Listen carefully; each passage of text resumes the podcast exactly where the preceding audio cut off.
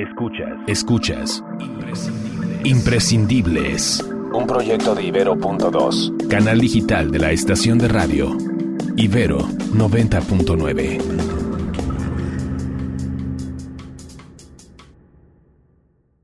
soy poderosa pero desempleada, pero pues soy el reflejo de muchas mujeres talentosas que han luchado y que tienen mucho talento, pero desgraciadamente también están desempleadas o sufren violencia laboral dentro de su entorno. Además de poderosa, María Salguero es solidaria, por momentos cartografista, recolectora de datos, fuente de información para quienes quieren dar con el paradero de miles de mujeres en México. Le gusta escuchar black metal, las películas de terror y de zombies. De vez en cuando toca el piano, estudió geofísica en el Instituto Politécnico Nacional y ahora dedica sus días a actualizar el Mapa Nacional de Feminicidios en México, el cual creó en 2016, un mapa que refleja la violencia e impunidad de todo un país. Una crisis constante que empezó siendo registrada hace muchos años atrás por los periódicos de Nota Roja. Yo tenía 8 o 9 años, era vendedor ambulante junto con mi mamá. Entonces los vecinos de los puestos compraban la alarma y la prensa. Entonces yo los ojeaba por morbosa y por curiosa, he de admitirlo. Pero ya cuando creces, ya dices, bueno, de aquí puedo sacar información.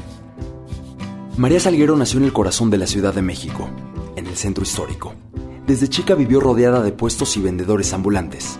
Las calles aledañas a su casa han servido como punto de partida para manifestantes y lugar de encuentro para colectivos, activistas y organizaciones de la sociedad civil. El ver cómo sufren madres y padres por los desaparecidos, a mí eso me conmovió mucho y principalmente la señora María Herrera, porque la vez que fue la marcha por la paz con justicia y dignidad de Guiva, llorando con las fotos de sus cuatro hijos, y no puedes permanecer inmune ante, ante tanto dolor. ¿No? Y es cuando dices, pues tenemos que hacer algo. Mi nombre es María Herrera Magdaleno, soy de Michoacán, soy madre de cuatro jóvenes desaparecidos. Atrás quedó la niña de 8 o 9 años que miraba los periódicos de nota roja por curiosidad o morbo. Ahora, registra esas historias de dolor en una base de datos que le da nombre y apellido a quienes han sido víctimas de feminicidio y justamente cuando se viene la guerra contra el narco de Felipe Calderón, pues empezamos a tener como nuestra alarma en línea, que fue el blog del narco. Era el único medio el que difundía todo lo que pasaba en el país y por eso lo leíamos, pero ya lo empecé a leer con fin informativo y ahí al empezar a leer el blog del narco empecé a identificar los sellos del crimen organizado. Por eso cuando los empecé a ver en los asesinatos de mujeres no me costó trabajo identificar este tiene el sello del crimen organizado. Imprescindibles, un podcast de Ibero.2, canal digital de la estación de radio Ibero 90.9. La voz de María Salguero sirve como registro hemerográfico al que podemos asistir cada vez que queramos retroceder en el tiempo y entender por qué la vida nos cambió. Pues empezamos a vivir muchas violencias, ¿no? Algo que a mí me sorprendió, ¿no? Que lanzaran las cabezas en un antro en Michoacán, en la pista de baile Creo que nunca habíamos visto eso. Granadas en un festejo del 15 de septiembre hacia la población. Ya nos hablaba de, pues, de un narcoterrorismo. Primera década del tercer milenio.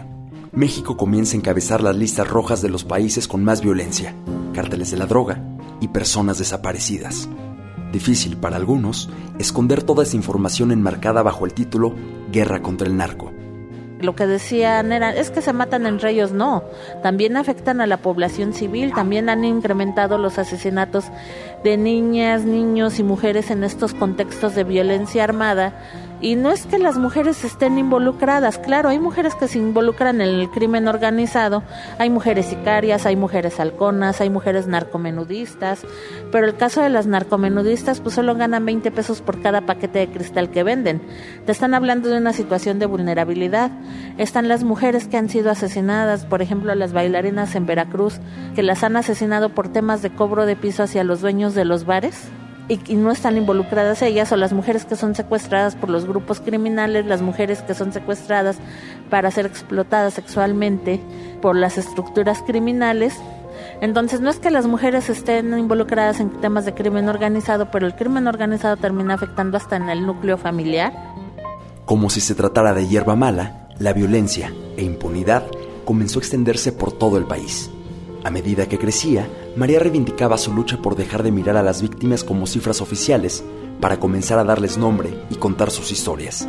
Historias que nacen desde el feminismo y la sororidad.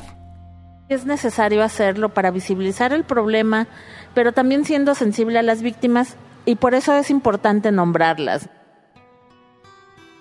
Fue así que la vida de María se transformó. Por aquellos días de 2016 en que comenzó con la creación del Mapa Nacional de Feminicidios en México, abandonó la idea de hacer una maestría en sismología. Dejó atrás el estudio de los movimientos incontrolables de la Tierra para dejar registro de las desapariciones y asesinatos que muchos quieren ocultar, los cuales ascienden a más de 11.000. El mapa de feminicidios lleva consigo miles de cruces azules, verdes, rojas, amarillas y moradas. Cada cruz representa el asesinato de una mujer. Ahí se encuentra su historia y desenlace. Desgraciadamente es mucho. Es fácil decir una cifra, pero dile a 11.000 familias, te asesinaron a tu hija. O dile a un hijo, tu madre fue asesinada. He visto cómo ha incrementado la violencia cómo ha incrementado hacia niñas, hacia adolescentes, también hacia mujeres de la tercera edad. Y no se diga mujeres entre 18 y 25 años que son las que más asesinan en México. El trabajo y las palabras de María trascienden en un momento histórico en el que intentan convencernos con la falsa idea de que estamos mejor que antes.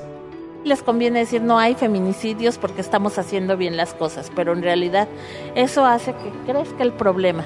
Una chica denunció abuso sexual encarpetaron su investigación y después ella la asesinan junto con su mamá. Una mujer de la zona rural de la Ciudad de México, de Milpalta, denuncia abuso sexual. No le quisieron levantar la denuncia porque no sabía leer y escribir. O sea, imagínate, ¿cómo es posible que sigamos teniendo esos errores y omisiones? Dejaron ir a un feminicida con la camisa manchada de sangre de la víctima porque no tenían reactivos en enero. Historias que suceden a diario y superan la realidad una constante que nace al comienzo de la guerra contra el narcotráfico y perdura en la llamada Cuarta Transformación. Pues es que sí te da mucho coraje, porque ves cómo están subiendo las cifras, y él dice, estamos atacando la violencia, estamos capturando a los responsables. Pues se ve que no, ha visto su índice de impunidad. ¿Cómo está? María es imprescindible porque a pesar del panorama no abandona la solidaridad. Trabaja día y noche sin recibir nada a cambio sabe que su mapa de feminicidios es una fuente precisa para cientos de periodistas, elementos de la Guardia Nacional y gobernantes, los mismos que un día le invitaron a colaborar. Sí, pero querían mi trabajo gratis. Tuve una mala experiencia con ellos porque, de hecho, estuve yendo a la Dirección General de Estrategias en Derechos Humanos de la Secretaría de Gobernación que depende de Alejandro Encinas. Y Félix Santana, el que me llevó ahí, me pidió que yo llevara mi computadora, que yo usara los datos de internet para trabajar. Me pidió hacer los contextos de violencia de cinco municipios, yo los hice, pero el chiste es que yo me uno con ellos en abril y resulta que era noviembre y la convocatoria para la plaza que me ofrecieron, una plaza vacante. Lo único que estaba en espera era que saliera la convocatoria, no salió ellos no lo ven como maltrato laboral, como violencia laboral, pero es una violencia laboral en el momento que te, tú les decías, oye, pues consígueme el internet. No, es que como no estás dada de alta no te puedo conseguir ni computadora ni una conexión a internet, usa tus datos. O sea, se supone que tú me tienes que pagar por venir a trabajar. Aparte, querían usar mi base de datos, tal cual, porque el gobierno no tiene una base de datos de mujeres asesinadas con nombre y apellido. Durante dos años consecutivos, María Salguero ha sido considerada por la revista Forbes como una de las 100 mujeres más poderosas de México. El mapa de feminicidios existe y resiste como una lucha por la dignidad, porque María se levanta todos los días creyendo que esas mujeres merecen ser nombradas. Me han hablado hijos de mujeres, me han hablado hermanas, me han hablado mamás y papás para darme las gracias. Estamos en la Plaza Loreto, en el centro histórico de la Ciudad de México.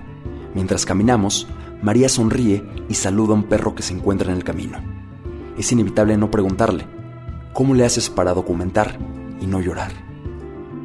Salir a andar en bici y pasear a mis perros y uso el hashtag superra distancia. Pueden ver las fotos en Instagram.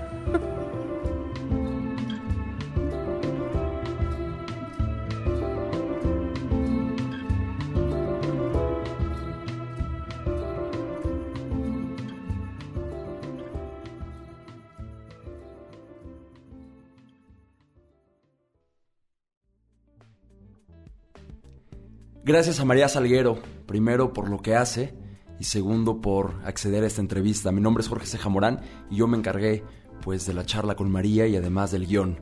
Yo soy Jordi Sindel y yo me encargué de hacer la música y la producción de este episodio. Oye, Ceja, qué este, qué poderoso el trabajo que hace María, ¿eh? ¿Verdad? Seguimos noqueados, Jordi. Así es, sí, la verdad es que este tema de la violencia en contra de la mujer es algo que aquí en México desafortunadamente todos conocemos, este, a todos nos nos ha afectado de alguna manera. Pero a mí lo que me da esperanza es que hay personas allá afuera como María haciendo esta labor que a veces ni el mismo gobierno puede hacer, como ella dice, ¿sabes? Sí, también escuchar a, María es una reflexión constante, es un dolor profundo, pero lo dices bien, hay una esperanza en personas como ella, en su red de apoyo, en muchas mujeres periodistas, activistas y que han decidido en los últimos años tomar las calles y enseñarnos cómo deben de ser las cosas. Entonces, pues gracias María, de verdad, a ti y a todas ellas va este episodio por ustedes. Sí, gracias a María. Este, a unas mujeres aquí que también son importantes para el podcast, gracias a Michelle Claverí, quien es la voz de todos los inserts y del título de, este podcast. La pueden encontrar como arroba Michelle Claverí en Instagram. Ella es modelo, psicóloga y músico. Eh, también gracias a Ana de Regules por eh, darnos unos chelos en la música de, este episodio de Imprescindibles. Eh, Ceja, ¿quién es tu imprescindible de este episodio? Mi imprescindible de este episodio es un libro que se llama El deshabitado, es del poeta mexicano Javier Sicilia. Y es un libro que también narra la desgracia que vive el poeta cuando pierde a su hijo Juan Francisco, justo en la guerra contra el narcotráfico. Y es un libro de lo más sentimental, es un libro que se aproxima a lo que todos en algún momento o hemos vivido o hemos visto a través de las noticias y por supuesto del mapa de feminicidios de María Salguero. Entonces se los recomiendo, El deshabitado de Javier Sicilia y hay unas palabras que a mí me gustaría retomar de él, Revenant, que justo eh, menciona mucho en su literatura, al menos en este libro, y la otra es escafandra. Y es que él dice que cuando sucede esto de su hijo es como si le pusieran ese casco de hierro que usan los submarinos, ¿no? Y que ya no puede respirar ni ver qué hay más allá. Entras como en una jaula terrible. No me lo quiero ni imaginar. Pero justo este afán de todo esto, mi imprescindible es Lidia Cacho, eh, una escritora, periodista, feminista, activista, siempre luchando por los derechos humanos. Este, su trabajo es increíble. Ella fue raptada una vez y ha sufrido mucho por gente que no ha este, pedido su ayuda, que quizá muchos no, no, se la quieren dar. Hasta quiero llorar, güey, porque neta, o sea, es un gran ser humano. Y pues yo, yo, yo qué hago, yo toco la guitarra y ella salva vidas, dude. Está muy cañón. Entonces, ella es mi imprescindible, este episodio, Lidia Cacho. Venga Jordi, pues gracias a ustedes por escuchar este episodio. Nos encuentran en redes sociales como arroba cejamorán. Y a mí como arroba Jordi Sindel. Y por favor díganos, para ustedes, qué persona o qué historia es imprescindible.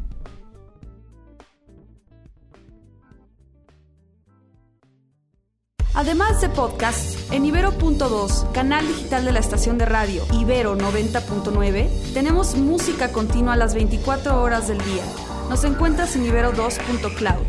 Déjate acompañar.